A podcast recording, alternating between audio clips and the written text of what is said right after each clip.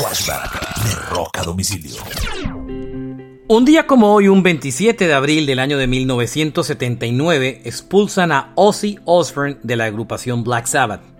Los pulsan por abusos de drogas y alcoholismo.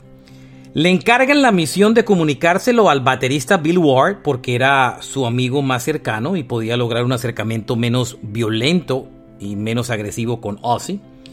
Entre las curiosidades están que Sharon, que tiempo después se convirtió en esposa de Ozzy, de fue la encargada de recomendar el futuro vocalista de la banda, Ronnie James Dio. Este es un flashback de rock a domicilio.